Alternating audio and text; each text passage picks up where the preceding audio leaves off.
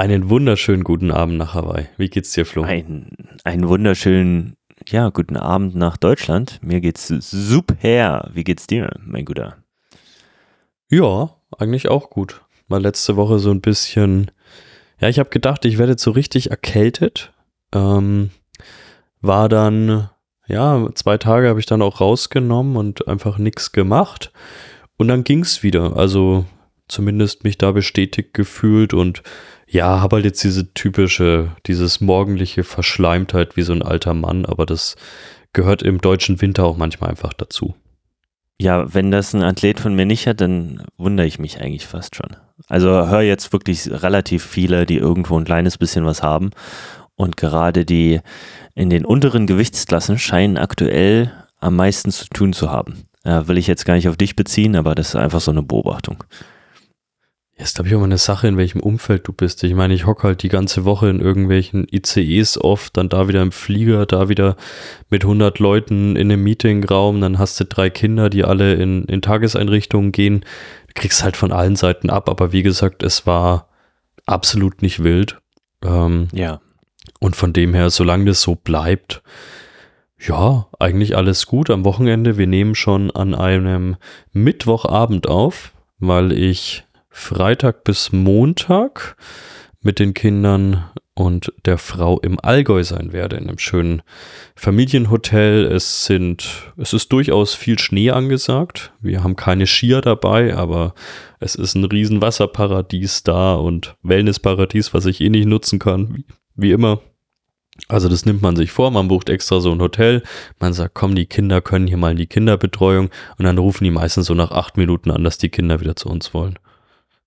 Okay. Also, und, und ich weiß gar nicht, wie ist das? Kinder in die Sauna mitnehmen? Ist auch nicht. Ja? Saunagänger leben länger.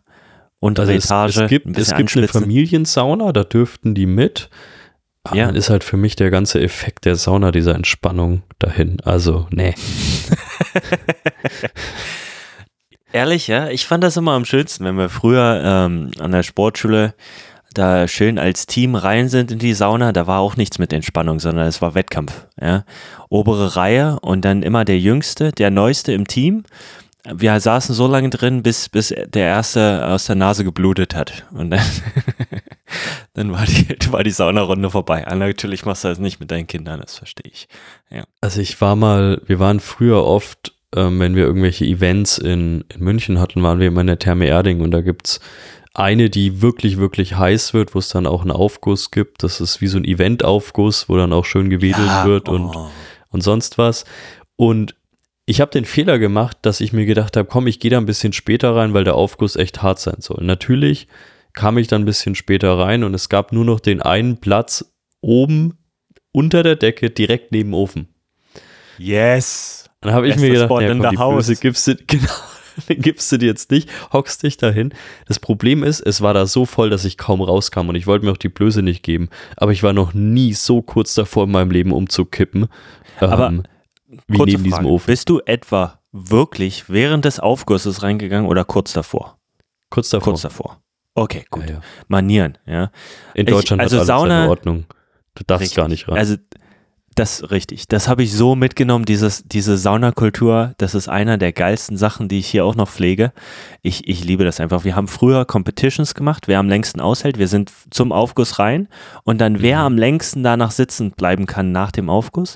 Und dann haben wir uns sogar T-Shirts gemacht und dann stand der Name hinten drauf und deine Bestzeit. Und ich hatte, glaube ich, oh, was waren das, 48 Minuten nach dem Aufguss. Und das waren halt auch relativ brutale Dinger.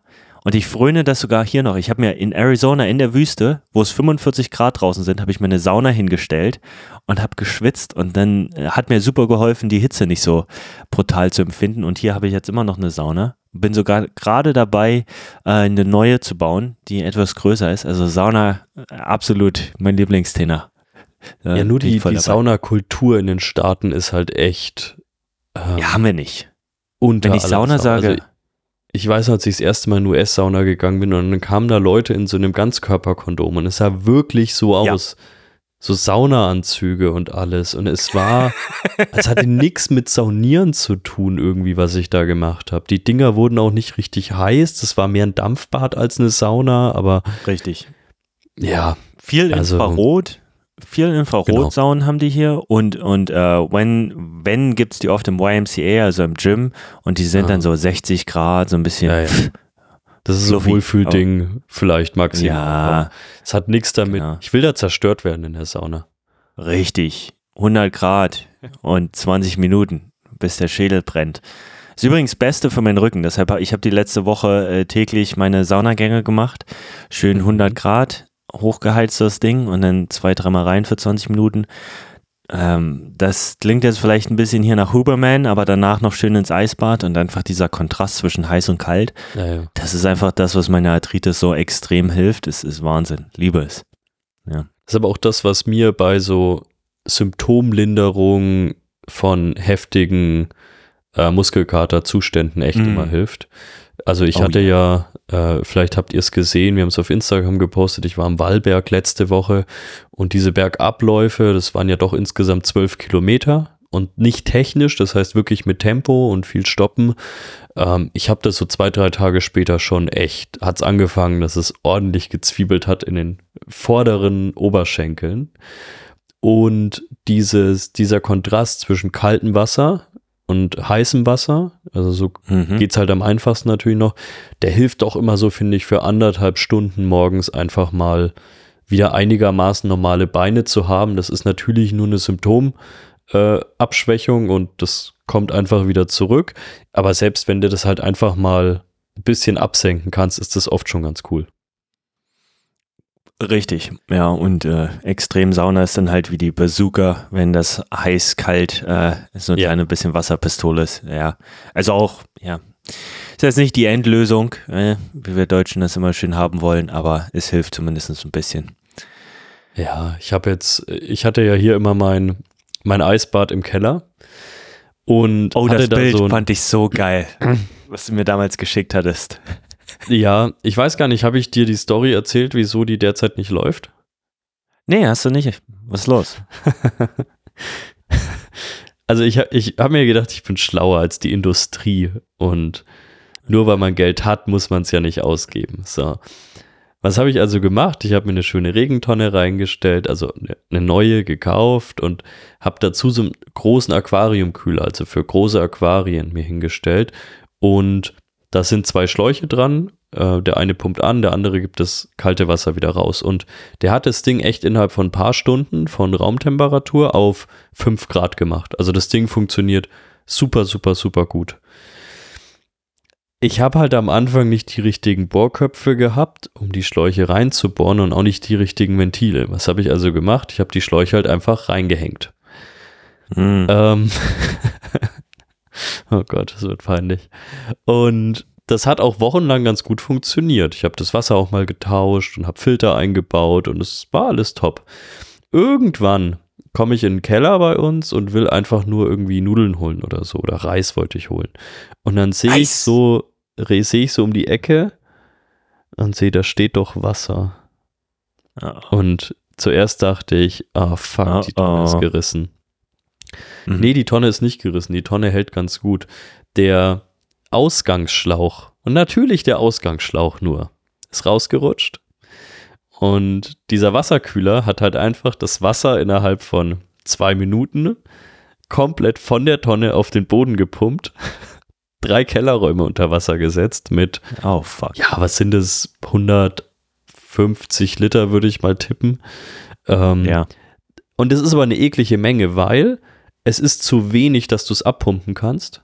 Also du hast Ja. einfach keine Pumpe, die so einen Finger hoch irgendwie das aus dem Ja. Kellerraum abpumpt. Ähm, noch ist es halt, du kannst es nicht sagen lassen, es trocknet von alleine.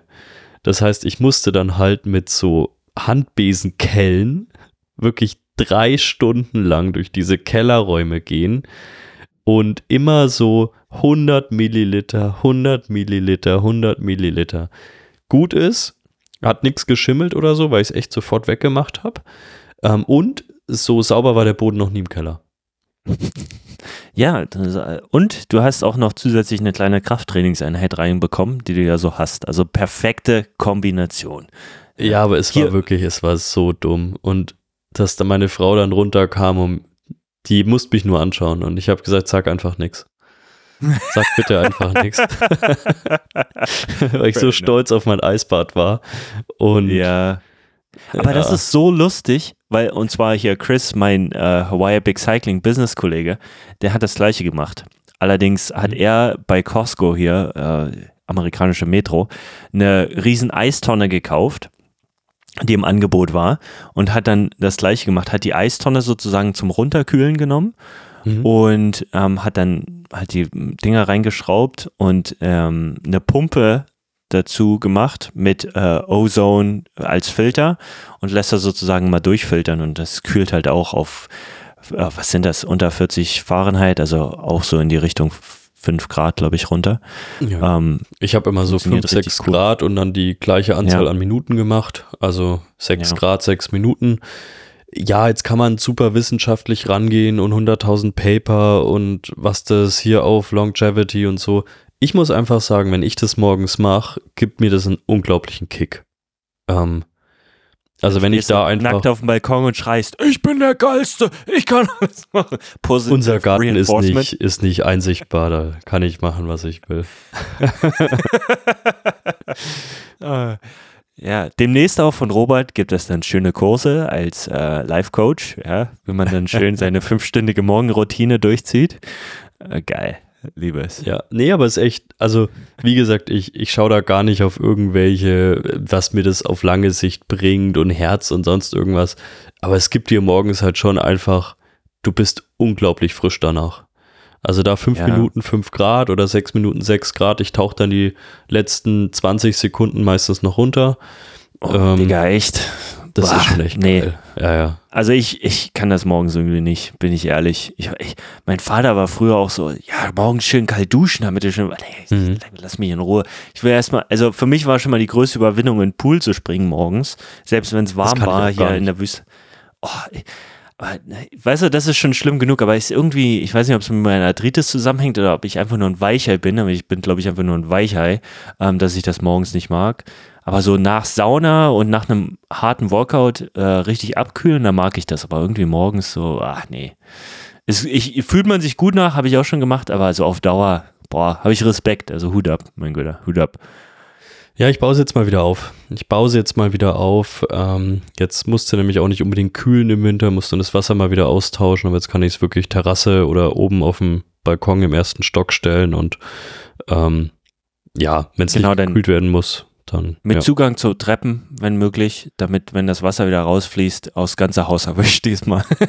Nein, es wäre alles außerhalb. Also wir haben große Terrasse, wir haben aber auch noch einen, äh, einen Balkon im ersten Stock und das ist genau der Heck. Da kannst du mich einfach rausfließen und niemanden interessiert. Perfekt. Ich bin ja. eistonnentechnisch bin ich, sorry, kurz noch. Meine ist nicht professionell.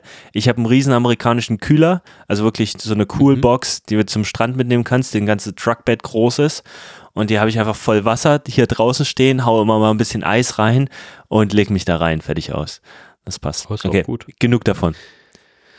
Ja, gestern. Ich wurde auch schon ein bisschen drauf angesprochen, habe auf Instagram zwei, drei Nachrichten bekommen. Äh, bin ich mal die Strecke vom Ultra Trail Fränkische Schweiz, die kurze Strecke, also die Speed Trail Strecke mal abgelaufen. Wollte ich mir mal anschauen, weil besonders der erste Teil der Strecke analog ist.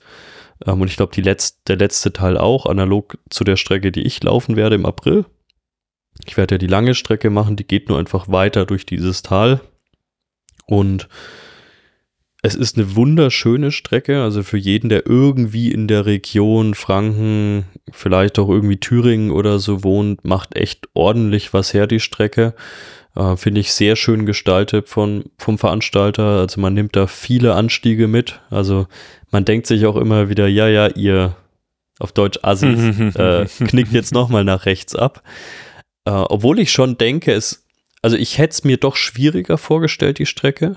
Also ich habe so ein paar Erfahrungsberichte gelesen. Ich fand es jetzt nicht super hart, kann ich jetzt nicht sagen. Natürlich ist es nicht mal Mittelgebirge. Es ist halt kein Gebirge. Das heißt, die Optionen sind natürlich auch beschränkt. Aber bis auf drei, vier Stücke ist es halt auch nicht technisch.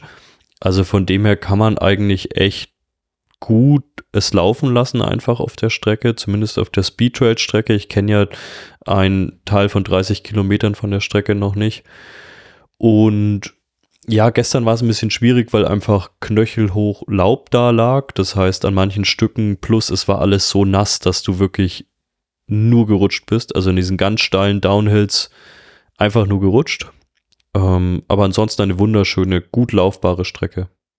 Wo, wo führt die längere Strecke lang? Wird dann einfach Richtung Norden dann was rangeführt oder führt das weiter hier Richtung, da ist ja. Einfach da, wo, da, wo die Strecke dann einmal diesen Fluss kreuzt, glaube ich, geht es halt einfach weiter nach rechts. Ungefähr. Ah, Muckendorf, Engelhardsberg. Okay. Ja, ja, genau. Es geht dann einfach cool. weiter in diese Richtung. Mhm. Ähm, und das ist ein Streckenstück, was ich mir dann halt irgendwann jetzt im Winter mal früher dann noch anschauen will. Aber ansonsten ist es jetzt keine Strecke, wo ich sage, die muss ich jetzt noch großartig, also da, ich kann da gerne noch mal laufen, aber jetzt nichts, was ich jetzt sage, das muss ich noch begutachten oder so, da, da lohnt sich jetzt noch eine Riesenbegehung zu machen. Du kannst auf den allermeisten Stücken, besonders auf diesem Speedtrail, einfach pushen. Ja, ja, weil ich so, ich habe gerade die File offen, deshalb wusste ich natürlich auch sofort, wo es ist. Ähm, nicht, dass die Leute ja denken, ich kenne jeden äh, Thüringer Wald auswendig. ja, sieht auf jeden Fall nach einer interessanten Strecke aus. Es gibt nochmal 12% Stücken hier mit drin, habe ich gesehen. Für einen halben Kilometer fast. Nicht schlecht. Genau, der, ist aber sehr, sehr gut laufbar. Das ist das wahrscheinlich so sieben Kilometer, acht Kilometer vom Ziel, gehe ich mal von aus. Jetzt mal einfach geschätzt aus dem Kopf heraus. Oh, ähm, ja, ziemlich gut sogar. Ja, ziemlich gut sogar geschätzt. Das ist sehr, sehr gut laufbar. Also da bin ich auch wirklich nicht gegangen, die ganzen Stücke. Es gibt ein paar Stücke mit Treppen, wo du halt einfach mehr oder weniger gehen musst. Ähm, und Sind drei, das lange Treppen? Oder so kurze Treppen? Sehr, sehr unregelmäßige Treppen. Halt einfach so hm. reingeschlagen Bald. gefühlt. Ja, okay. Ähm, die Strecken oder die Stellen, wo es so steil wird, dass du gehen solltest, sind relativ gering auf der Strecke. Also ich glaube, ich bin vielleicht drei Anstiege bin ich wirklich gegangen. Den Rest bin ich eigentlich langsam, aber bin ich gelaufen. Ähm, also man hat einen guten Flow drin, so im Mittelstück würde ich sagen, so 60 Prozent der Strecke jetzt auf dem Speedtrail. Ähm, da wird es dann mal kurzzeitig ein bisschen technischer aber das ist wirklich relativ kurz. Also selbst für so einen Techniklegastheniker wie mich war das alles sehr, sehr gut laufbar. Darf man das, ja? Darf man das auch so sagen heutzutage? Okay, gut. Ja, natürlich. Spaß. Ich darf alles. Nein, also es ist echt eine, eine gut laufbare Strecke. Wie gesagt, gestern war es ein bisschen schwierig mit dem ganzen Laub, weil gut in der Race-Situation wäre ich wahrscheinlich auch anders drüber gegangen, aber weißt nie wirklich, was unter dem Laub ist. Deswegen bin ich da ein bisschen vorsichtiger gegangen. Aber ist echt eine sehr gelungene Strecke. Natürlich, also du läufst, und ich weiß nicht, ob du das noch aus Deutschland kennst. Es gibt so Käfer mit dem Rad oder ob du läufst. Den siehst du an, aus einem Kilometer schon, da wird dich gleich ein Hund anfallen. Kennst du das? Was hast du gesagt? Käfer? Käfer, Dörfer. Oh, Ke ah, Käfer. Meine Güte. Ey, ja, also das ist ein Kaff, Käfer, ja, okay. Aber es gibt so äh, kleine ja, Dörfer, denen ich. siehst du schon, ohne dass du die kennst, siehst du an, da wird dich gleich ein Hund anspringen. Kennst mhm, du das Gefühl? Ja. Oh, absolut. Das ist so ähnlich wie hier, wenn ich weiß, oh, wenn ich, wenn ich da jetzt dem Truck zu nah hinten rauf fahre, springt er raus und genau. hält mir eine Waffe ins Gesicht. Ja, ja. Genau. Ja. Und da war so ein Kaff, dem habe ich das schon aus der Ferne angesehen und mir gedacht, da wird gleich irgendwas Bellendes mir sehr nahe kommen. und wirklich von diesen fünf Häusern, die in diesem Dorf sind, zweimal, einmal ein Hund, der wirklich, wo du dir denkst, oh, der Zaun könnte ein bisschen höher sein. Mhm. Also der ist so gerade an der Grenze.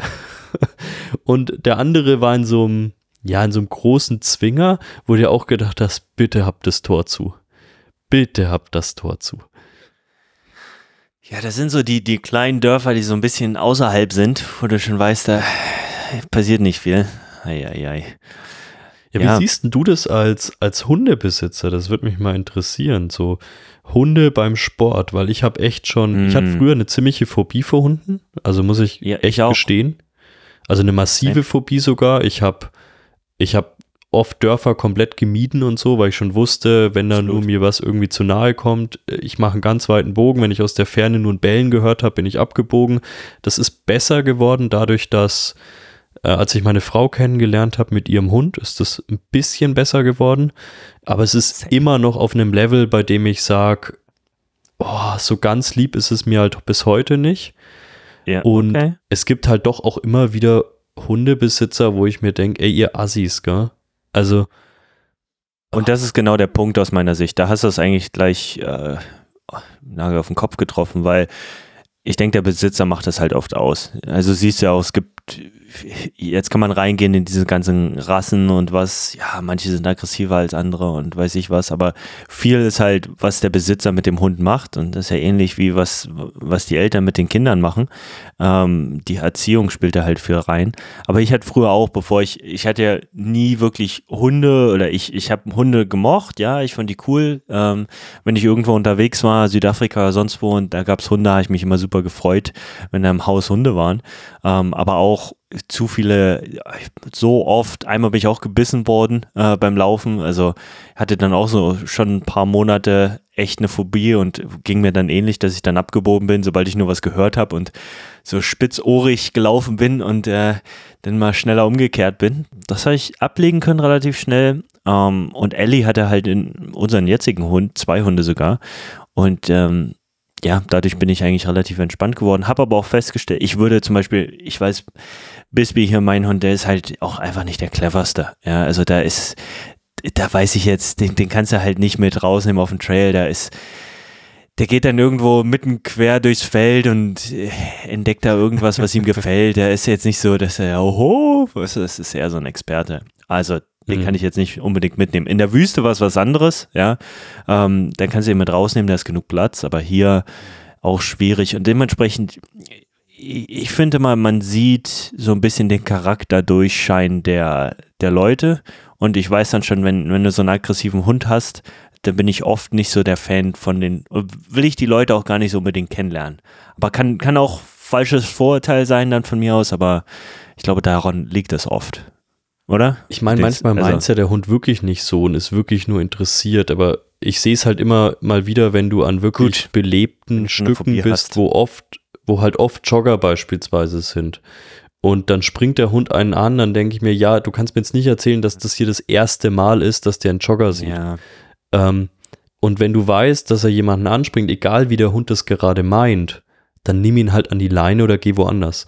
Richtig. Aber das verstehe ich halt einfach nicht. Also das mit nicht an der Leine haben, oh, da gab es neulich auch wieder ein Video, was mir, in, wie du so schön formulierst, immer in die Timeline gespült wurde, mhm. ähm, wo ich auch fast einen Wutanfall bekommen habe. Also ist mir echt fast die Batterie geplatzt, nur weil ich das Real gesehen habe. Da war auch so ein Radfahrer, nicht sich böse gedacht und auf einmal kommen halt drei Hunde und zerfetzen ihn fast und, und der Ach, Besitzer. der Mountainbiker? Ja, genau. Hast ja, du auch, gesehen? auch gesehen. Schön, dass sich ja, unsere das halt Timelines mittlerweile alignen. Ähm, aber der, ja, geht gar nicht. Also das platzt mir echt die Batterie, wenn ich sowas sehe. Vor allen Dingen noch wie un, also unkontrolliert mit seinen eigenen Hunden er war, dass er die nicht im Griff hatte, ja, ja. dann auch von dem Bein wegzubekommen. Ja, und auch ja, nicht wirklich nee. so richtig motiviert war, hatte ich das Gefühl nee. auf dem Video. Oh ja, ob Sorry. das Bein zerfetzt oder nicht. Oh, schauen wir mal. Die Tiefenentspanntheit, die vielen von unseren Athleten fehlt, hatte diese Person auf jeden Fall. Ja, aber wie gesagt, ich hatte auch ein positives Beispiel. Auf einmal stand, kam mir so ein Hund entgegen, der auch äh, kurz irgendwie einmal gebellt hat, aber da hat dann sofort jemand hergerufen, an die Leine genommen und sich bei mir entschuldigt. Das finde ich dann okay. Oh, schön. Ich meine, das war gestern so mieses Wetter, das war so weit außerhalb des Dorfes, dass ich halt auch sage, ja, da hätte ich den Hund wahrscheinlich auch mal freigelassen. Ähm, das finde ich dann auch nicht schlimm. Das war kontrolliert, der Hund hat noch gewedelt. Aber es, oh. es gibt halt auch immer diese Beispiele, wo du dir einfach denkst, ey, wenn der Hund so ist, dann nimmt man die Leine. Richtig. Ja, also ist halt, ich, ich verstehe auch, bin ein bisschen, was zwiegespalten würde ich nicht sagen, aber ich bin halt großer Fan von gegenseitiger Rücksichtsnahme, ähm, sowohl als auch, ja. Also ich, dementsprechend alles, alles entspannt. Solange man sich halbwegs als Besitzer ein bisschen in andere hineinversetzen kann und auch natürlich als Läufer sich, so wie du es gerade gesagt hast, auch in den Besitzer ein bisschen hineinversetzen kann. Ich glaube, da hat man eine gute Schnittmenge, mit der man arbeiten kann. Ja. Ja, deswegen, ich bin tendenziell entspannter geworden. Also sowas wie gestern zum Beispiel hätte mich total aus früher total aus der Bahn geworfen, dass mir dann Ja. Hund auf einmal entgegensteht. Also da wäre echt der Puls nach oben gegangen und da hätte Ja. ich eine Zeit lang gepumpt. Das, das klingt jetzt total lächerlich, aber das war halt Nee, einfach so. nicht. Ja. Ähm, und, und jetzt und mittlerweile gar nichts mehr. Ja. Also so noch nicht, aber das, das wird es, glaube ich, auch nie werden. Aber es, Ja. es hat mich halt null danach tangiert. Ähm, und das ist ein gutes Zeichen. Ja, also was mich äh, mittlerweile viel mehr schockieren würde, wenn mir eine Katze im Wald gegenübersteht, äh, da würde ich mir richtig in die Hosen machen. Ja, weil Naja, die Katzen das- bei euch. Richtig, genau das, genau das. Also in Hawaii nicht so, in, in Tucson die Katzen, da Ja. äh, Wildcats und so. Wenn du die, ab- wenn du Sonnenuntergang in der Wüste dir angeguckt hast und dann hörst du schon Mhm. im Hintergrund dieses Heulen, denkst du, oh shit, jetzt wird es aber echt langsam Zeit, zum Truck zurückzukehren, nach Hause Hast zu du gehen. mal weil, wirklich äh, eine gesehen, auch so ein Cougar? ich, ja, ja. Oh, Cougars sehe ich viele, die sind aber in der Shopping Mall Ja. unterwegs. Aber ich meine. ja, ähm. Nee, habe ich, hab ich gesehen und ist echt, also äh, da geht ja auch der Arsch auf Grundeis. Also wirklich, das ist nicht ohne. Mhm. Und wir hatten hier, haben wir ja hier nicht. In Hawaii gibt es eigentlich nichts Schlimmes, wenn du so willst. Also nichts, Mhm. was dir außer kleine Centipedes oder sowas äh, Nichts, was dich jetzt dich- verfolgt. Nee, richtig. Aber wir hatten hier eine, hier wurde angeblich eine Wildcat gesichtet dieses Jahr, war großer Aufruhr in unserem kleinen Mhm. Dörfchen. Und ähm, riesengroße Katze und sonst was, Fotos beschrieben aus der Ferne, so wie UFO-Sichtungen war das was, war herrlich. War ein bisschen was los bei uns im Dörfchen.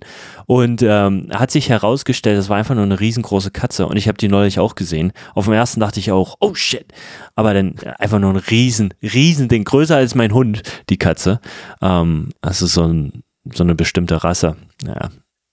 Also wenn ich Ja. mir mal die Videos anschaue von irgendwelchen Trailläufern aus, aus Kanada oder irgendwie Mhm. allgemein Nordamerika und wie die dann über so Bären. Bären, reden und ja, Richtig. dann musste halt einfach singen während des Trails und so weiter. Da denke ich mir immer, ja, oder ich gehe da halt nicht laufen. Also das, das ist so meine Art, das zu machen. Ich gehe dann da halt einfach nicht laufen. Mag man Schisser nennen, aber das Nee. Genau. ist so, als Mitteleuropäer ist das halt so unvorstellbar, ähm, überhaupt daran zu denken, dass da jetzt gleich halt so ein Viech stehen könnte. Dude, in Tucson, Mount Lemmon ist ja hoch auf Mhm. 2800 Meter. Ey, ich bin da oben auch tra schön Trailrunning gemacht, abseits, also so, du kannst, der Berg ist halt riesengroß, ähm, allein die Anfahrt ist irgendwie 60 Kilometer, Ja. wenn du das Ding komplett hochfährst. Auf jeden Fall, ich war da so 10 Meilen weg vom äh, Parking Lot, fast oben, also wirklich vom Peak vielleicht eine halbe Meile entfernt. Ich dachte, oh, Mhm. gleich oben. Und dann merkst du, ich dachte, wir haben doch eigentlich keine Erdbeben. Und dann wirklich dieses, dieses Schwere, da ist was fucking Schweres gerade, sehr, sehr nah und relativ schnell unterwegs. Ja, und dann gucke ich so, Und es ist kein Ami. Auf- das ist kein Ami, definitiv. Dafür ist ein Ami, der so schwer ist, war viel zu schnell, ja. Ähm, und dann gucke ich so runter und sehe so diese Spuren äh, auf dem Oh. Trail und denke mir so, oh shit. Und dann gucke ich vorne raus und dann sehe ich eine ganze, also nicht nur Einbären, sondern noch, noch irgendwie Cups, also kleine auch. Oh. Und dann noch, die Mama ist so, oh fuck. Beste Und Situation. ich hab- Ich habe nicht angefangen zu singen. Ich fange nicht an zu singen, Alter. Überleg dir mal, so, lalala, von der Mosel bis. Nee, also bin ich eher schön rückwär rückwärts, ganz langsam so auf Zehenspitzen, den gleichen Weg zurück und einfach nur so, oh Gott, get me out of here. Und dann nach Haben sie zwei Kurven. Nee, haben mich nicht gesehen, zum Glück nicht. Aber ich, ich, ich habe noch ein Video von gemacht, weil ich dachte, okay, das äh, zumindest falls sie mein Telefon finden oder so, ähm, wissen Ja. sie, was los war. Äh, ja, äh, habe ich mir auch in die Hosen gemacht. Aber äh, alles Gewöhnungssache ist so ähnlich wie mit den Haien am Anfang im Meer. Wenn du das erste Mal hier Mhm. ins Meer gehst, denkst du auch so, oh, Haie, Alter, das geht gar nicht. Und mittlerweile, ah, Mist, ich habe die GoPro vergessen, habe schon wieder einen Tiger Shark gesehen. Also man gewöhnt sich an alles. Ja, das, also wie schön gesagt, das Mitteleuropäer, das, äh, Weichwürste teilweise, weil wir nichts gewohnt sind. Guck dir die Russen an. musste, Ja? Die, trainieren, die machen Boxtraining mit den Bären, was da teilweise für Videos produziert werden. ja, Khabib gegen, gegen einen Brown Bear. Ähm, gutes Wrestling-Video. Ähm, ja, aber es ist. Ja, aber vielleicht noch zum Abschluss zu dem, zu dem Lauf. Ähm, also, wie gesagt, ich finde es, man, man kann da im guten Flow laufen. Es ist schon ausgebucht für nächstes Jahr. Ähm, aber wer einfach mal so da die Runde laufen will, ähm, ich bin zwei, dreimal kurz falsch abgebogen, weil es doch viele Abzweigungen gibt. Aber ansonsten ist es eigentlich auch alles gut zu finden, gute Parkplatzsituation. Mit der Zeit war ich auch zufrieden, habe jetzt nicht zu viel gepusht, aber wollte einfach schauen, dass ich irgendwie in so gute Zeiten komme. Auch ähm, wenn man jetzt vergleicht mit den letzten Jahren, auch das ist gelungen und ja, dann äh, okay. hat, die, hat die Achillessehne wehgetan. Ja. Ja, ähm, lasse ich dich mal weiter ein bisschen zu, dazu was sagen. Für mich als, also, okay, vielleicht kleiner Disclaimer vorneweg. Ich, als Coach, ja, einer meiner Sachen, die ich mir auf die Fahne geschrieben habe, ist, dass die Leute äh, gut durch die Saison durchkommen und mit so wenig, also so viel Consistency wie möglich reinbekommen. Und wenn ich das zurückrechne und sage, wie kommen wir so viel wie möglich Consistency rein, dass wir schön durchtrainieren können, natürlich, dass wir keine Verletzungen haben und äh, der Trainingsload so ideal wie möglich bestimmt wird. Ich glaube, das schreiben sich viele Coaches auf die Fahne und das ist natürlich immer der Idealfall. Ähm, dass wir aus verschiedensten Gründen das vielleicht nicht immer ideal hinbekommen, ist eine andere Geschichte. Ähm, dementsprechend, da kommt dann auch so Sachen rein wie, wie ist der Athlet drauf, wie ist der Charakter von dem Athlet, wie steuern wir das, wie, etc. Also da, ich glaube, das ist die hohe Kunst. Und jedes Mal, wenn ein Athlet irgendwelche Probleme hat, nehme ich das wahrscheinlich, ich ja, persönlich nehme ich es jetzt nicht, aber ich setze mich dann halt immer hin und überlege, okay, wie können wir optimieren, damit das nicht nochmal passiert, dass es, dass es besser wird oder dass, dass wir einfach in Zukunft besser unterwegs sind.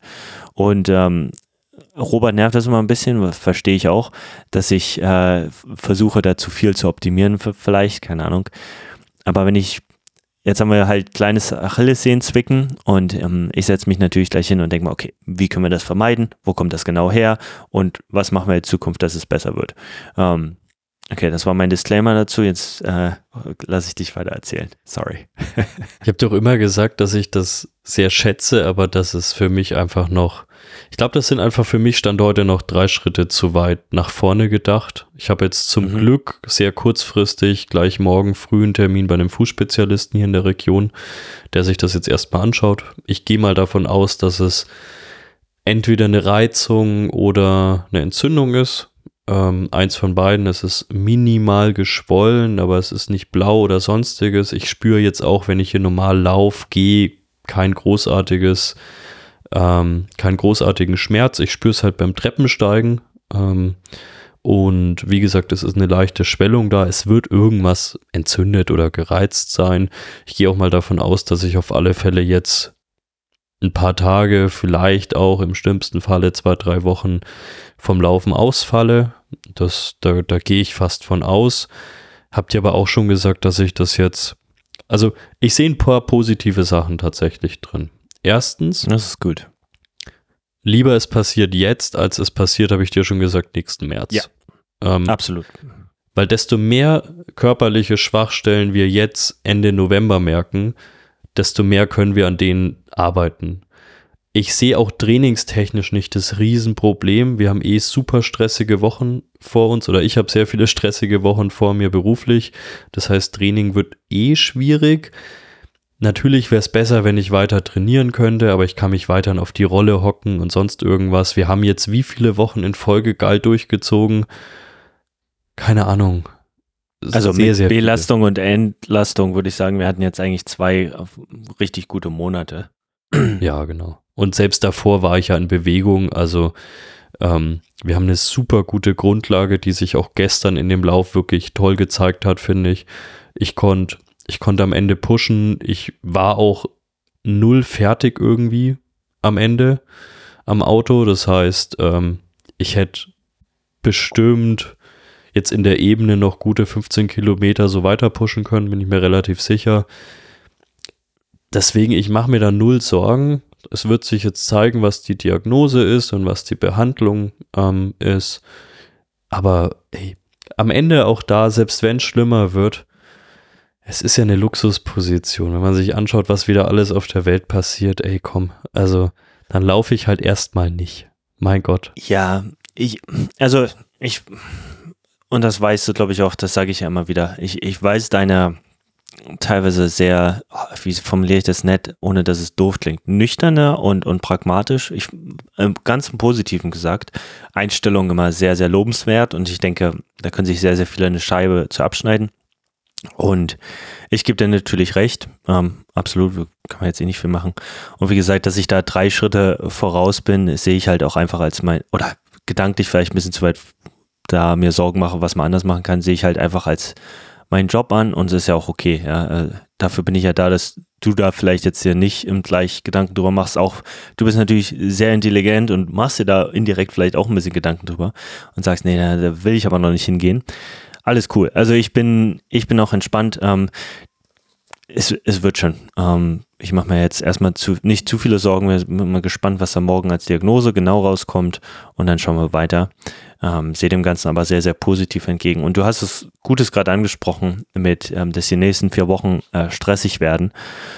Und da kommen wir, kommen wir zu einem schönen Thema, wo du auch sehr, sehr ähm, vorbildlich unterwegs bist aus meiner Sicht ähm, im, im Großen, und zwar Stressbewältigung. Und wir hatten das ja oft. Einige der Hörer können sich vielleicht an, an Kom Kommentare von dir erinnern, wie ähm, ja, der, dass man da nicht mal ein bisschen mehr einfach durchzieht mit drei Kindern und sonst was. Ähm, und da kommen wir aus meiner Sicht oft zu dem Thema äh, Stress Threshold, also wie viel Stress kann jemand vertragen. Und da muss man auch ganz klar sagen, jeder ist natürlich anders. Also der eine, der ist nicht viel Stress gewohnt und wenn du den jetzt in so eine Situation bringst, da fällt gleich seine ganze Welt zusammen, weil er einfach nicht äh, viel Stress handhaben kann. Und man muss ja auch ganz ehrlich sagen, so eine Situation sorgt schon für einen gewissen mentalen Stress, weil man ja aus seiner normalen Routine ein bisschen rausgeworfen wird.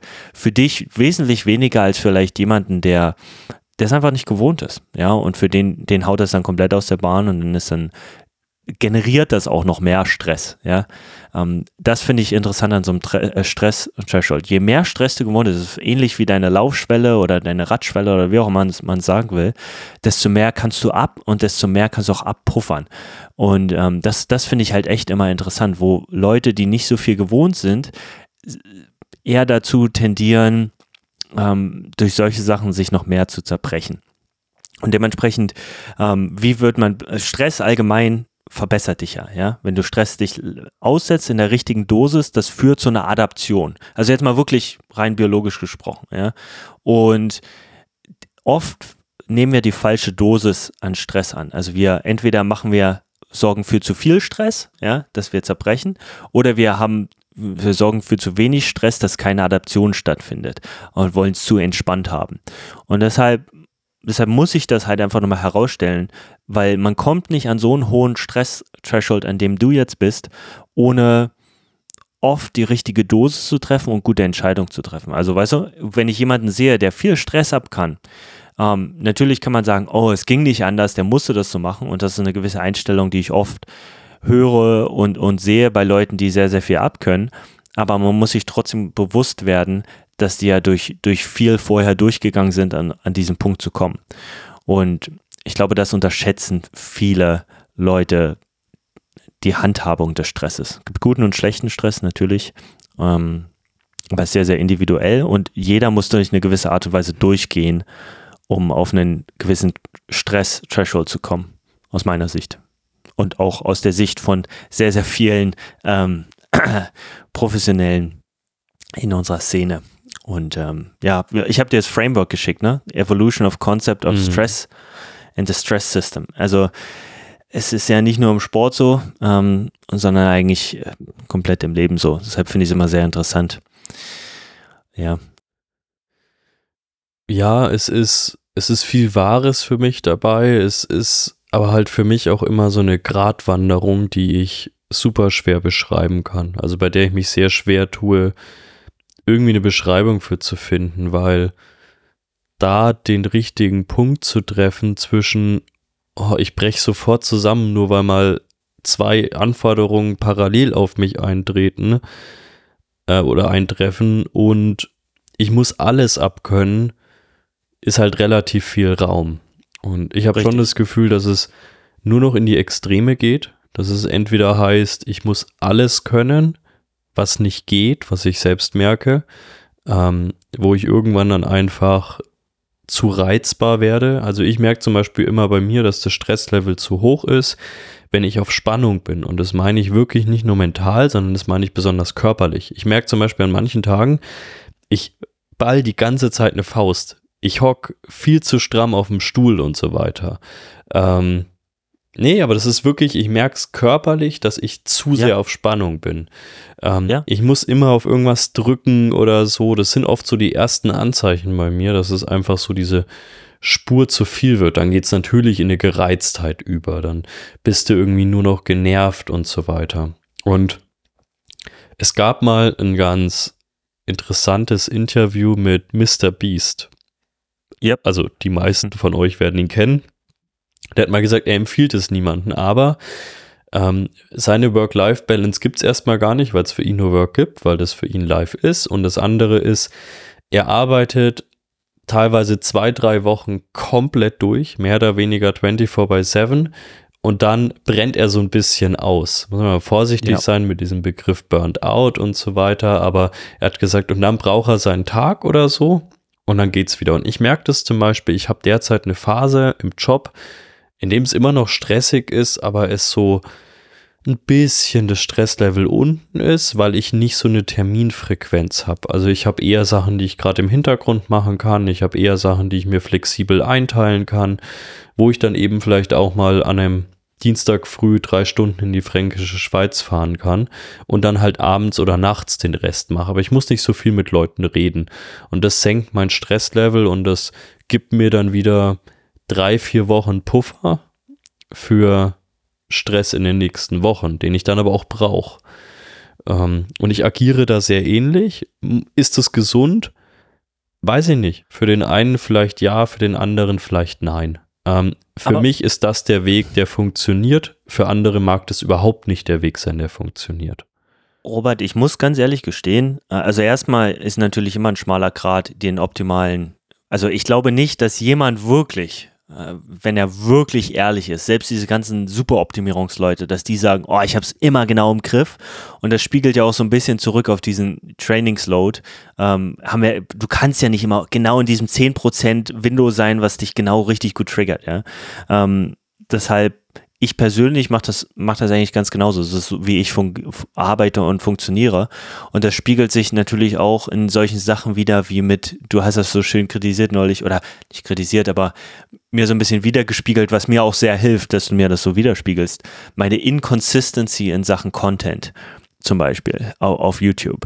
Ja, dass ich habe einen Blog, wo ich Sachen raushaue, burste und dann kommt wieder gar nichts. Und das spiegelt eigentlich genau das wieder, weil ich diesen Flow habe, wo ich wirklich mich belasten kann und Sachen raushaue und das dann einfach auch wieder ein bisschen Abstand brauche. Und das spiegelt sich für mich auch so ein bisschen mit der Kreativität hin ein und her. Ähm, für mich ist das fast so, ich habe einen Blog, wo ich arbeiten kann, richtig Gas geben, zwei, drei Wochen.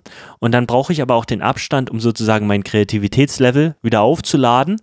Und dann kann ich es wieder zwei, drei Wochen richtig rausballern. Ist natürlich andere Arbeit als in deinem Sektor, ganz klar. Und, und funktioniert ja auch ganz anders. Aber was ich festgestellt habe, seit ich seit ich mehr bewusst mit meiner Krankheit, mit der Arthritis umgeht, die ist so krass stressrelated. Also Ironman hat mich richtig zerberstet, ja. Und diese, für mich muss ich auch ganz klar sagen, ähm, für mich sind soziale Situationen oft Stress. Also nicht jetzt dieses tägliche Arbeit mit Athleten, das ist entspannt, aber wenn ich zum Beispiel jemanden zu Gast habe oder jemanden hosten muss, ähm, dann ist das schon ein gewisses dieses dauerhafte in so einer Sozi sozialen Situation ausgesetzt zu sein, ähm, aus, das stresst mich und das merke ich, dass sich dieser Stress aufbaut und dann habe ich auch so eine gewisse mehr Angespanntheit, wie du gerade beschrieben hast und bei mir wirkt sich das mittlerweile und das nervt mich so sehr körperlich aus. Ich hatte jetzt echt zwei, drei Wochen Flare-up, wo ich dann wirklich in Schmerzen war und dieser Stress bei mir sich körperlich auswirkt. Deshalb äh, muss ich einen Weg finden, wie ich das ein bisschen besser ausgleiche im Alltag, was mich nervt. Ich würde so viel gern mehr Gas geben und mich zerbersten wie früher, mich richtig zwei, drei Wochen richtig zerstören, so richtig geil, macht aber auch immer geil, ja, und dann einfach mal ein paar Tage wieder Ruhe ranlassen, aber es geht halt einfach nicht mehr. Mein Körper sagt, hell no. Und da vielleicht eine Sache auch noch, viele denken jetzt vielleicht dadurch, dass ich mehr Ruhe ähm, ähm, zelebriere und das auch sage, hey, ihr müsst auch ruhig machen und so.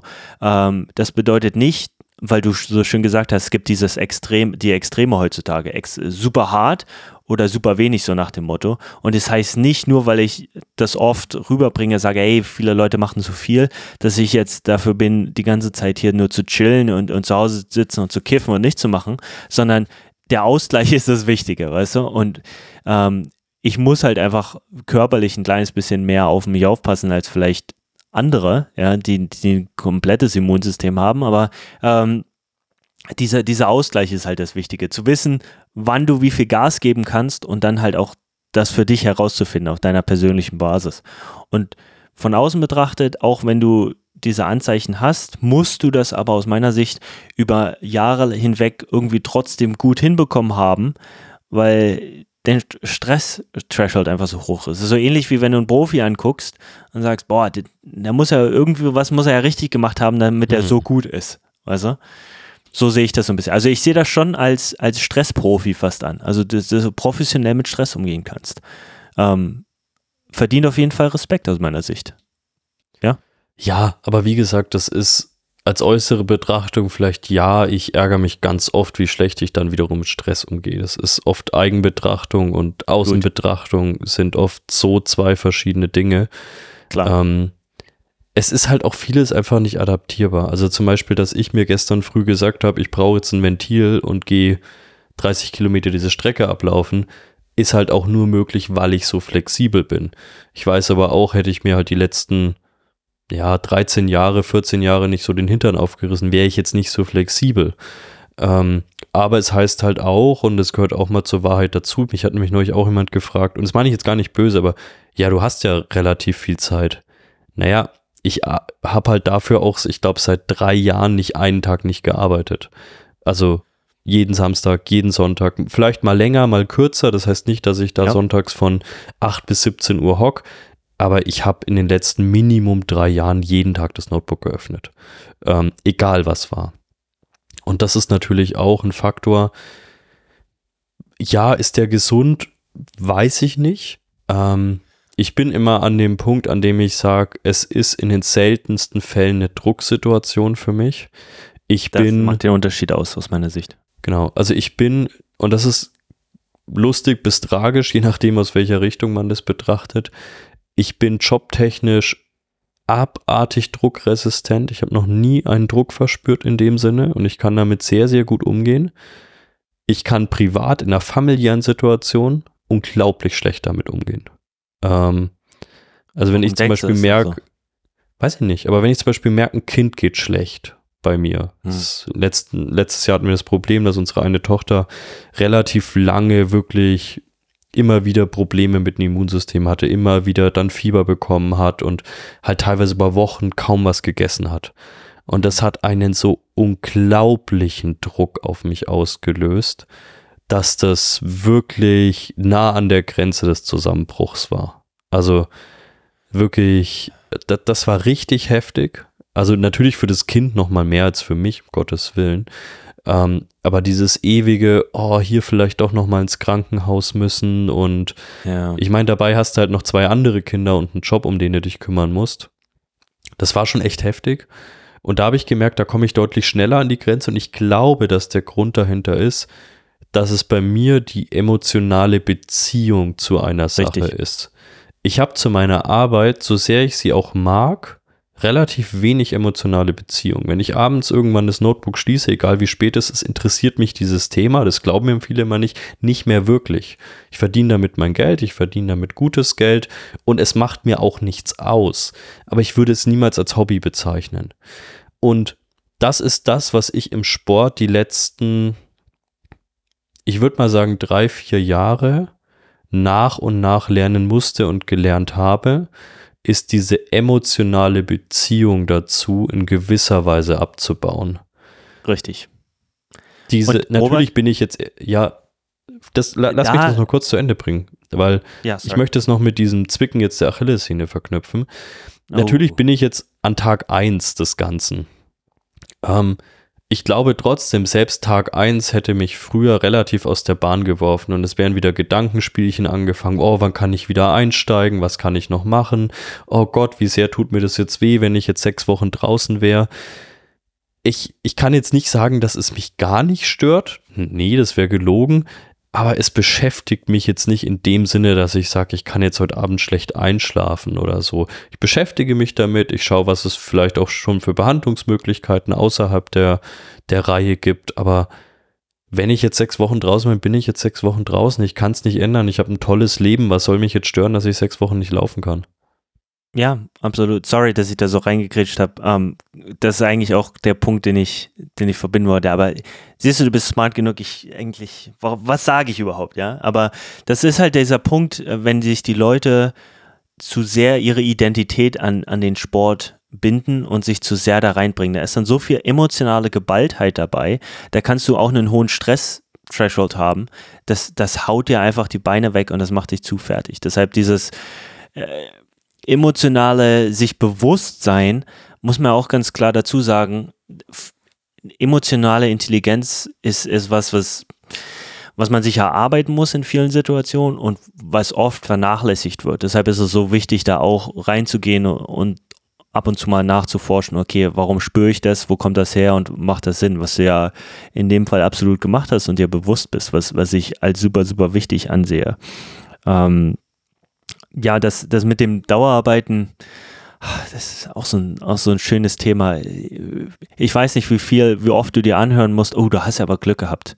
Ähm, oh, da, du bist ja aber in einer glücklichen Situation, weil ähm, das muss ich mir oft anhören und wo ich mir dann denke, oh, das, das nervt mich ein bisschen, weil ich, ich habe auch jeden Tag, ähm, mache ich den Rechner auf und arbeite und mache mein Ding. Es ist nicht so, dass ich irgendwie dahin spaziere, dass ich so viel Zeit habe und das machen kann, was ich will. Also warum sage ich das jetzt gerade? Weil es zum Beispiel ums Lesen geht. Ja, ich ähm, nehme die Zeit raus, weil, okay, ich kann halt nicht mehr so trainieren wie früher, die 30 Stunden, sondern ich nutze das jetzt für andere Sachen, Farmarbeit oder Lesen.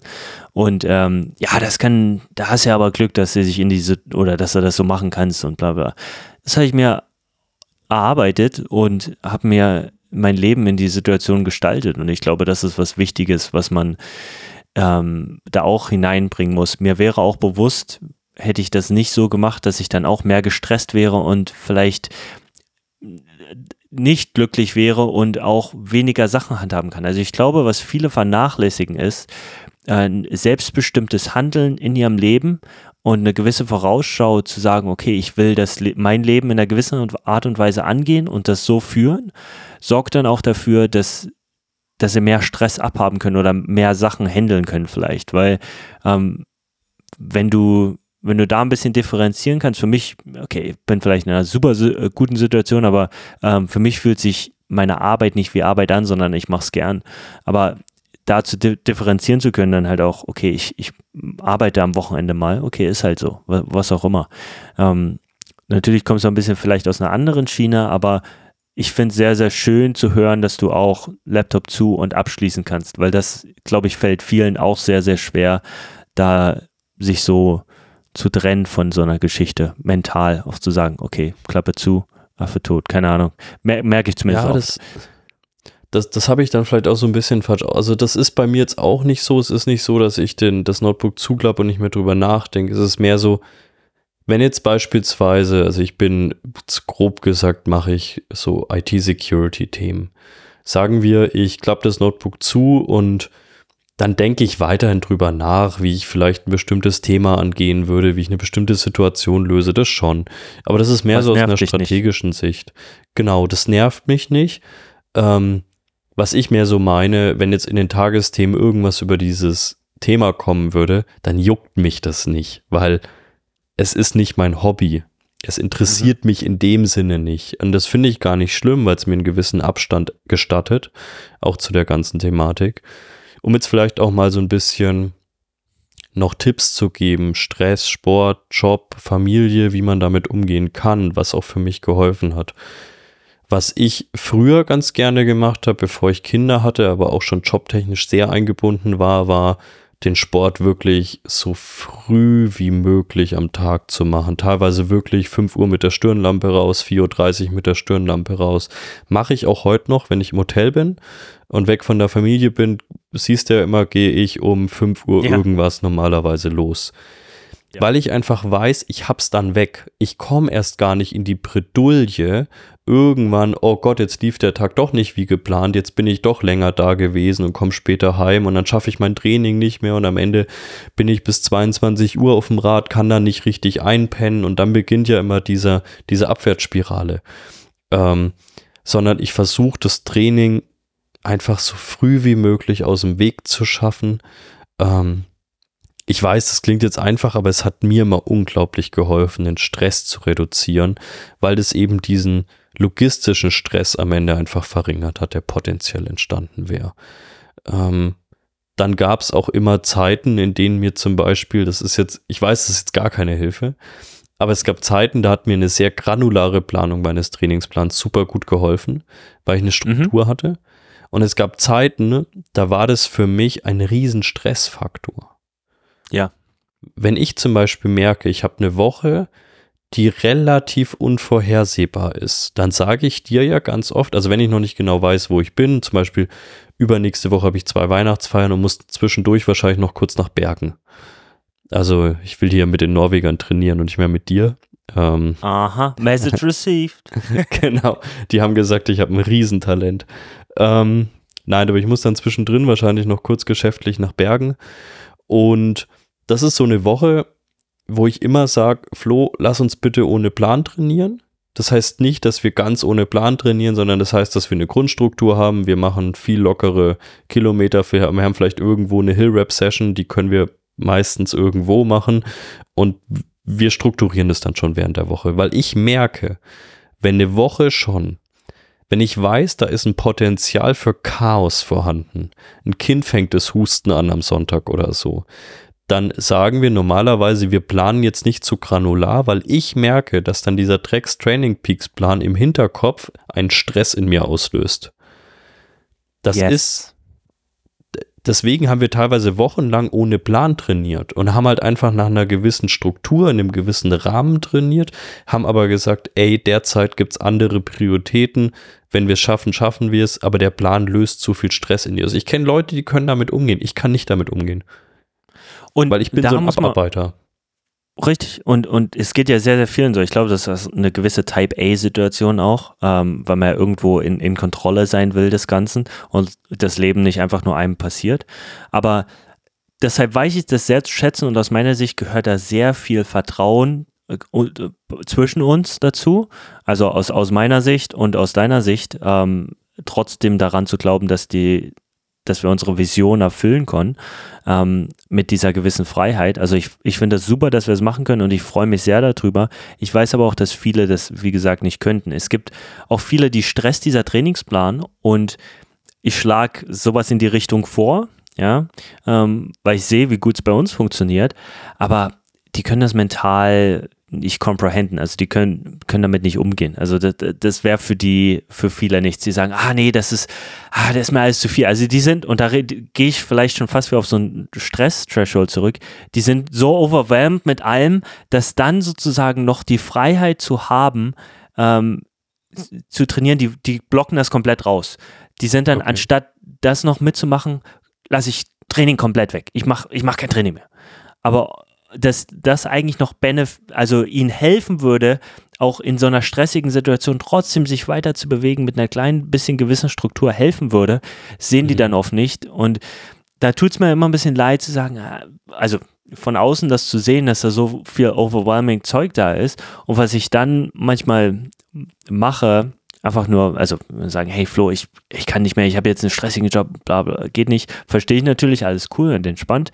Ähm, aber dann gebe ich manchmal einfach auch eine lockere Struktur noch mit und sage, hey, pass auf, mhm. ich verstehe, das ist jetzt ein stressigen Job und ähm, wir lassen es mit dem Coaching erstmal alles cool, aber guck mal, wenn du diese Struktur ungefähr weiter durchziehst, das würde dir helfen, trotzdem ähm, deinen Job besser umzusetzen und einfach, also ich gebe dann sozusagen eine, eine komplette Liste an möglichen Sachen mit, die derjenige machen kann, um, um trotzdem einen klaren Kopf zu beiden und trotzdem sich ein bisschen über Wasser zu halten, weil mir das einfach wichtig ist.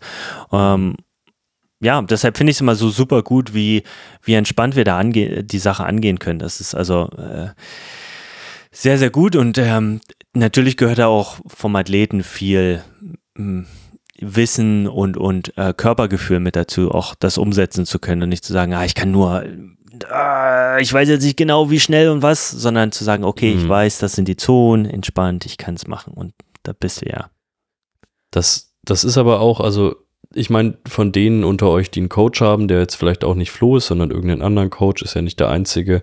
Ich glaube, es ist halt auch mal wichtig, dann den Coach zu finden, der dann nicht irgendwie das Ego durchsetzen will, weil das gibt es natürlich meiner Meinung nach auch ganz oft, dass das ja. Ego eines Coaches dann eine große Rolle spielt, der dann unbedingt einen gewissen Plan strukturieren muss, weil das ist sein Job und er hat da was geplant.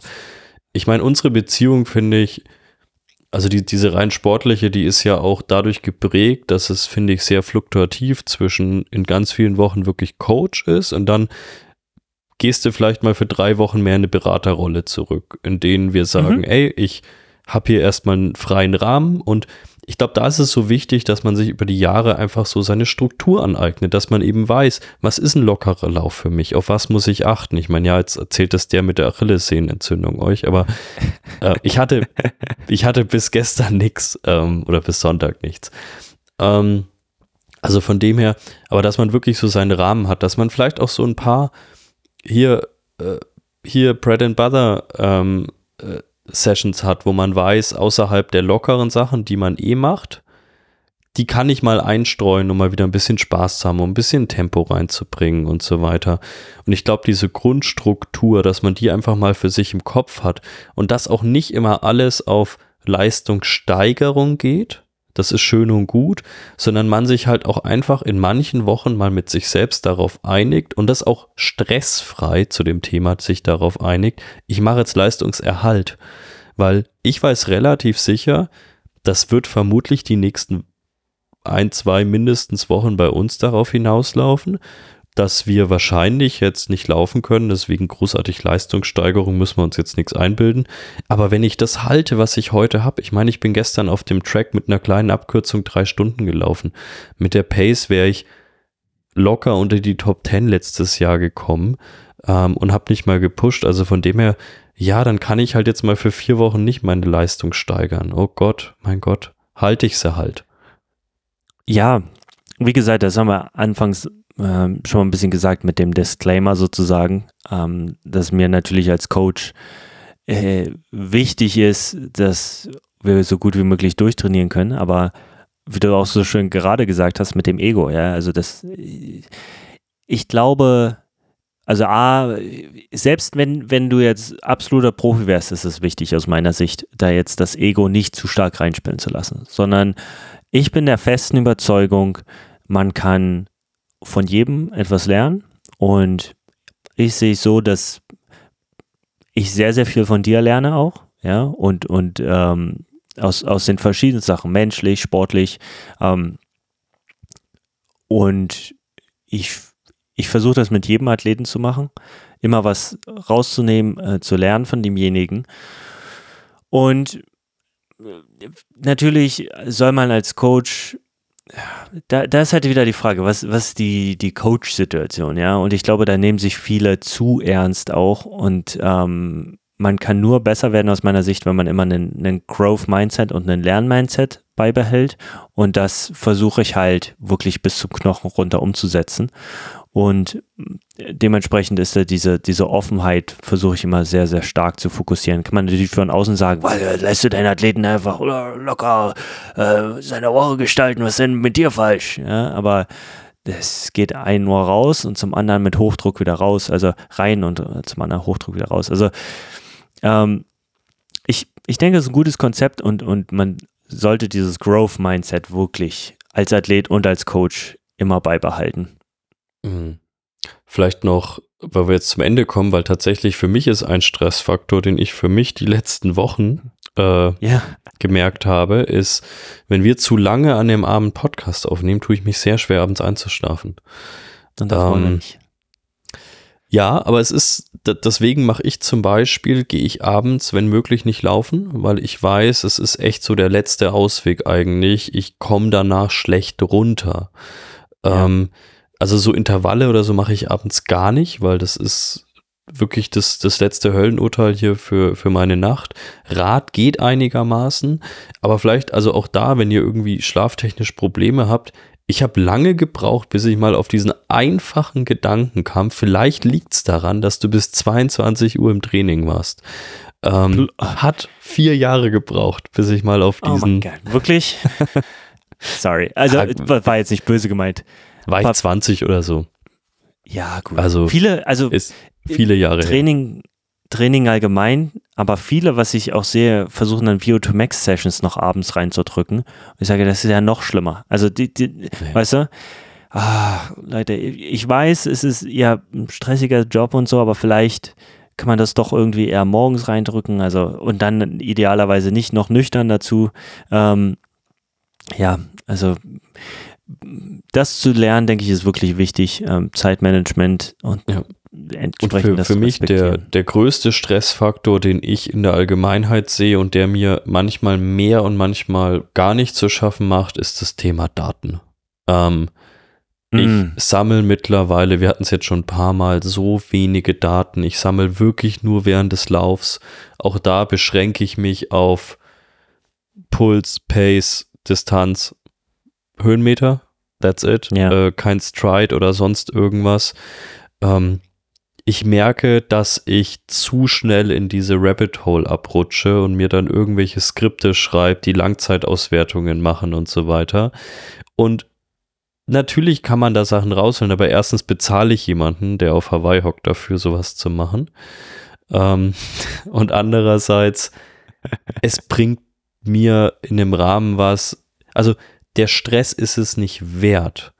Der potenzielle Performance-Faktor, den ich dazu gewinnen würde, wird komplett durch den Stress, den es in mir persönlich erzeugt, ähm, wieder weggewischt. Es gibt Leute, die können damit vielleicht besser umgehen. Ich merke aber, dass ganz viele Leute damit nicht umgehen können. Wenn ich in meine Strava-Timeline schaue und Leute sehe, ja, Puls war heute wieder drei Stege höher und vielleicht ist irgendwas im Körper. Ja, vielleicht war er halt auch einfach drei Stege höher. Vielleicht hat auch deine scheiß Uhr heute einfach falsch gemessen. Also, und ja, ich, ich glaube einfach, dass das ganz viel auslöst, dass es auch ganz viel auslöst, dieses, zum Beispiel, wenn Leute immer, oh, ich fände es so schön, wenn mehr Profis, mehr Radprofis und die und die ihre Werte veröffentlichen würden. Wollt ihr das wirklich? Wollt ihr wirklich sehen, was die teilweise für Werte treten oder laufen oder sonst irgendwas? Oder wird dadurch nur eigentlich wieder was in euch ausgelöst, das sagt, boah, da muss ich ja noch so hart an mir arbeiten? Weil, wie gesagt, ich merke, dass ich, dass ich zum Beispiel mit so Strava-Coms, ich weiß, das ist Peak 21. Jahrhundert ähm, Deppentum, aber dass ich mit Strava-Coms teilweise super gut umgehen kann. Ich bin zum Beispiel gestern, habe ich mir da ein paar Strava-Segmente ähm, angeschaut für diesen Trailrun und habe gesehen einfach, ja, ich habe da jetzt mir nirgendwo einen Champions Record geholt oder sonst was, aber ich bin da überall einfach gut und im Vergleich mit anderen sehr guten Läufern bin ich dieses Stück auch gut gelaufen. Aber es, es gab früher Wochen, da habe ich mir gedacht, oh, also der, wenn ich mir bei dem die Marathonzeit anschaue, wieso läuft der alle Segmente hier deutlich schneller als ich? Das heißt ja für mich per se, ich muss in einer schlechten Form sein. Ähm, weil wenn der schafft, alle diese Segmente schneller zu laufen als ich, das ist ja ein schlechterer Läufer als ich. Oh Gott, wo ist meine Form? Ähm, das, das klingt nach totalem Quatsch, aber ich glaube, das sind Dinge, ich glaube nicht, dass ich da alleine war. Ich habe das mittlerweile nicht mhm. mehr so stark, aber ich glaube nicht, dass ich damit alleine war. Ich glaube, dass das alles positive Seiten hat, aber ich glaube, dass der Stressfaktor, der, der, der damit einhergeht mit, oh, schau mal, der hat konsistent 100 Kilometer Wochen.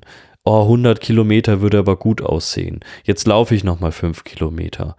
Ähm, ich glaube, dass da, da redet man natürlich auch über eine psychische Komponente. Für mich ist das eine Stresskomponente, weil es dir Regeneration nimmt, weil es dir insbesondere psychische Regeneration nimmt und weil es dir Platz raubt im Kopf, um über wichtigere Dinge nachzudenken im Leben.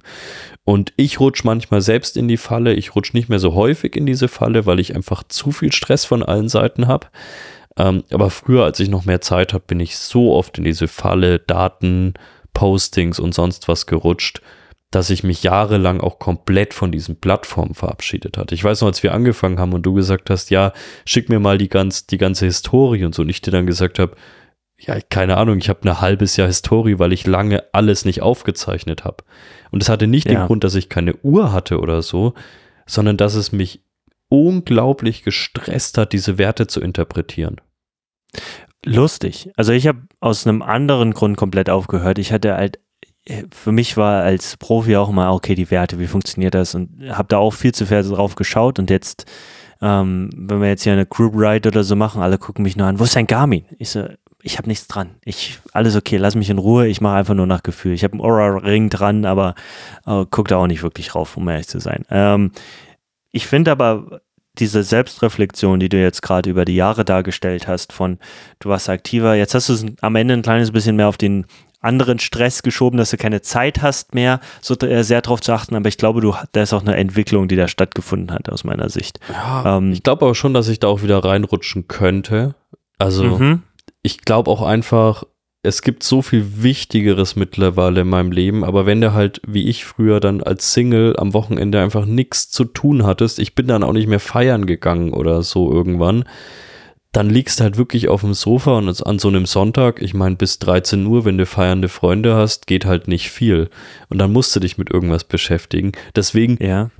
es ist ja auch völlig egal, ob es mir jetzt wieder passieren würde oder nicht. Darum soll es ja auch gar nicht gehen. Ich glaube nur, man muss sich da mittlerweile, wenn du die Zeit hast, aktiv von fernhalten. Ne? Weil es nicht, nicht, dass ihr nichts mehr aufzeichnen sollt, sondern mehr von diesen sich mit anderen zu beschäftigen. Das klingt immer super einfach. Es ist in der Praxis mit das Schwierigste, finde ich, in diesem ganzen Sport, sich mit sich selbst zu beschäftigen. Ha, sehr interessant. Also ich stimme zu, dass ich das sehe, dass viele Leute sich zu sehr ähm, mit, mit anderen beschäftigen. Vielleicht bin ich da persönlich doch zu schlimmer Narzisst. Äh, mir ist es auch scheißegal, was andere machen, ähm, weil hat auf mich eh keinen großen Einfluss. Für, für mich ist ja so, okay, was kann man daraus lernen, was andere für Fehler machen oder was andere gut machen und kann man das äh, auf sich selber anwenden, aber irgendwo ähm, kapsel ich mich da schon automatisch immer ein bisschen mehr ab. Aber äh, keine Ahnung, ob da vielleicht auch ein bisschen Charakter mit reinspielt. Ähm, aber ich, ich kenne viele, ähm, vielleicht bin ich nicht Type A genug, kann auch sein. Ich kenne aber viele, die da viel vergleichen mit anderen und äh, mir ist es irgendwann ein bisschen mehr egal geworden. Vielleicht auch Selbst, Selbstbeschützung. Ähm, keine Ahnung. Ja. Aber gut, dass du diese Realisation hast und ich glaube, das ist so, das klingt jetzt fast schon ein bisschen gemein, aber ähm, vielleicht wie bei so einem Alkoholiker, der bewusst ist, dass er aufpassen muss, sich da ein bisschen fernzuhalten, äh, damit er nicht runter, runtergezogen wird. Und das andere auch, was ich sagen wollte, ähm, ich, ich sehe schon kommen, das ist so dieses, der Stereotype, also dieses typische Vorbild, was man über ITler hat, die ganze Zeit, die ganze Karriere sich mit Daten beschäftigt und ähm, in, keine Ahnung, 10, 15 Jahren äh, kaufst du das Haus hier, die Farm neben mir und komplett ausgestiegen. Ich will nichts mehr mit Daten zu tun haben. Wir arbeiten jetzt komplett analog auf der Farm. ja, da, da habe ich mich aber vor Jahren schon fast von fern gehalten und mache jetzt wirklich, also schon noch Zahlenthemen, aber halt eher betriebswirtschaftlicher Natur als ähm, noch in den binären Zahlen irgendwo unterwegs zu sein. Da habe ich mich rausgezogen, weil ich auch da gemerkt habe, das war, das war Stress, wirklich. Ich habe früher viel so, ähm, ja, so, so Architekturen von A nach B umgezogen und das waren halt auch wirklich Stresssituationen, weil ja, also das war viel virtuell, also du hast da nicht viel angefasst, aber du musstest halt über Nacht schaffen, dass die Firma am nächsten Tag wieder läuft. Das waren so Dinge, die Klar. ich vor 10, 12 Jahren ganz oft gemacht habe und das war natürlich Stresssituation. Da konntest du halt durch einen falschen Klick, also so durch so einen ganz banalen Klick halt einfach die Firmen lahmlegen. Aber selbst da muss ich sagen, es hat jetzt nie so einen riesen Stress in mir ausgelöst, weil ich da immer ganz gut wusste, was ich kann und dementsprechend agiert habe. Mir ist es im Sport gar nicht gelungen. Im Sport wusste ich dann nie, was ich kann, ganz lange. Ähm, mhm. Also es waren echt so zwei Welten und habe mich da entweder zu gut oder zu schlecht gesehen. Und natürlich ist ein gewisser Vergleich auch manchmal ganz gut. Also wenn ich irgendwo ein Rennen finische und auf einmal Zehnter werde, dann denke ich mir auch, ja, ich schaue mir jetzt mal an, wer so vor mir gelandet wird, um einfach so eine Einordnung für mich zu finden war das Feld einfach super schwach oder war das Feld vielleicht super gut? Ähm, besonders in so schwer vergleichbaren Sportarten wie einem Trailrun, wo du jetzt nicht nach Zeiten gehen kannst, weil die Zeiten halt gar nichts aussagen über die Strecke, die Streckenverhältnisse oder sonst irgendwas.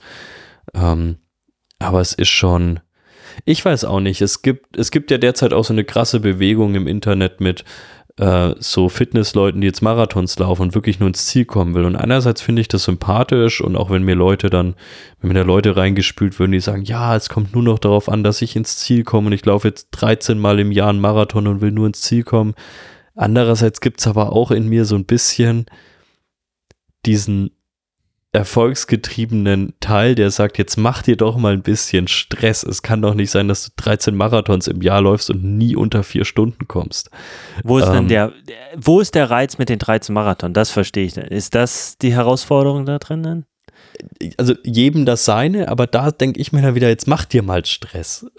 also, es ist, es ist eine Gratwanderung und ich glaube, dabei können wir es auch, können wir es auch ja. ganz gut belassen. Ich glaube, jeder muss da seinen Weg finden achtet halt einfach drauf, dass ihr ein Gefühl, also wenn ihr das noch nicht habt, ich glaube, ganz viele haben das auch, aber wahrscheinlich viele haben es auch nicht. Was mir sehr geholfen hat, war so ein bisschen ein Gefühl dafür zu finden, wann bin ich denn gestresst? Wann ist mein Stresslevel zu hoch? Und das waren wirklich die Dinge, auf die habe ich früher nie geachtet. Wie gesagt, ich, man hockt zum Beispiel mit verschränkten Armen da und ich merke, ich habe so einen ständigen Druck drauf. Ich habe nicht nur die Arme so verschränkt, hm. sondern ich drück die richtig runter. Das habe ich gerade gar nicht. Ähm, sondern Schön. ich habe die Arme hier einfach so liegen und das mag für jemand anders total lächerlich klingen. Für mich ist das der erste Indikator, ob ich zu gestresst bin oder nicht. Ähm, danach werde ich dann halt irgendwann schnell gereizt und gebe halt vielleicht so eine komödiantisch bis schnippige Antwort. Irgendwann geht es dann wirklich in ein Mosern über und mhm wie gesagt, es gibt auch genug Tage, Wochen, da gehe ich ganz tief diese Kette runter ähm, mhm. und rast auch mal aus und habe die ganzen Sachen, die ganzen Stressfaktoren davor, die ich vielleicht hätte sehen können, einfach schön übersehen. Vielleicht auch ein bisschen gewollt übersehen. Mhm. Ähm, aber es hat mir trotzdem geholfen, in manchen Situationen besser damit umzugehen. Und wie gesagt, im Privaten war ich ganz wenig stressresistent, ähm, im Beruflichen immer und dieses Trennen von Sport, Leidenschaft und oh, es ist so eine Liebe zum Sport. Eine gewisse Nüchternheit. Also ich werde nie nüchtern im Sport gegenüberstehen. Dafür mag ich das und liebe ich das zu sehr. Aber ich habe es geschafft, so eine gesunde Nüchternheit dem entgegenzubringen. Und ja. deswegen gehe ich jetzt auch mit einem guten Gefühl ins Bett und gehe auch mit keinem schlechten Gefühl morgen zum Arzt. Das wird ja nichts dran ändern, was er diagnostiziert. Ähm, Richtig der wird das diagnostizieren, was da jetzt schon ist. Und da ich da morgen nicht hinrennen werde, wird das auch gleich bleiben. Und wenn der sagt, dass das sechs Wochen sind, dann sind es sechs Wochen. Wenn der sagt, dass das eine Woche ist, ist das eine Woche. Und ja. wir arbeiten mit der Diagnose und nicht mit irgendwelchen Mutmaßungen oder was in der Vergangenheit passiert ist genau. und schauen, dass wir das noch weiter stärken. Und dann werden wir nächstes Jahr total fit an den Start gehen. Ja, perfekt. Gefällt mir sehr gut. Ähm, ja, da, da muss ich ganz kurz noch und dann kommen wir zum Ende ähm, sagen, da hilft mir meine Krankheit, weil mittlerweile hatte ich hatte es auch so, dass ich mich so ein bisschen reingesteigern konnte in den Stress, wie vorhin gesagt. Und diesmal sagt der Körper einfach nein und verursacht extreme Schmerzen, sodass ich nicht mehr laufen kann oder mich überhaupt bewegen.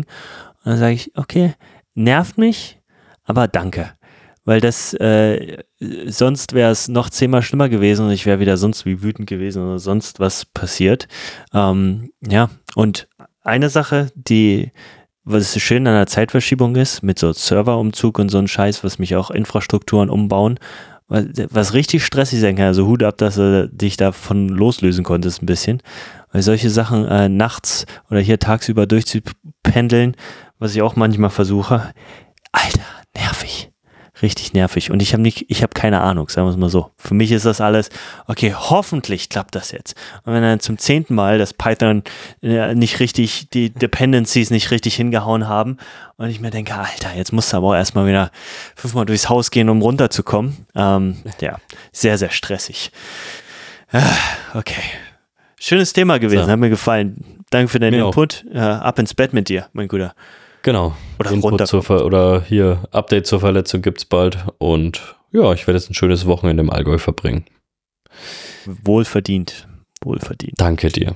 Ich wünsche dir eine schöne Restwoche. Gleichfalls, mein Guter. Thanksgiving morgen. Ich werde es mir schmecken lassen. Guten Appetit. Haben wir hier nicht. Ciao. Danke. Mein Lieblingsfeiertag. Ciao.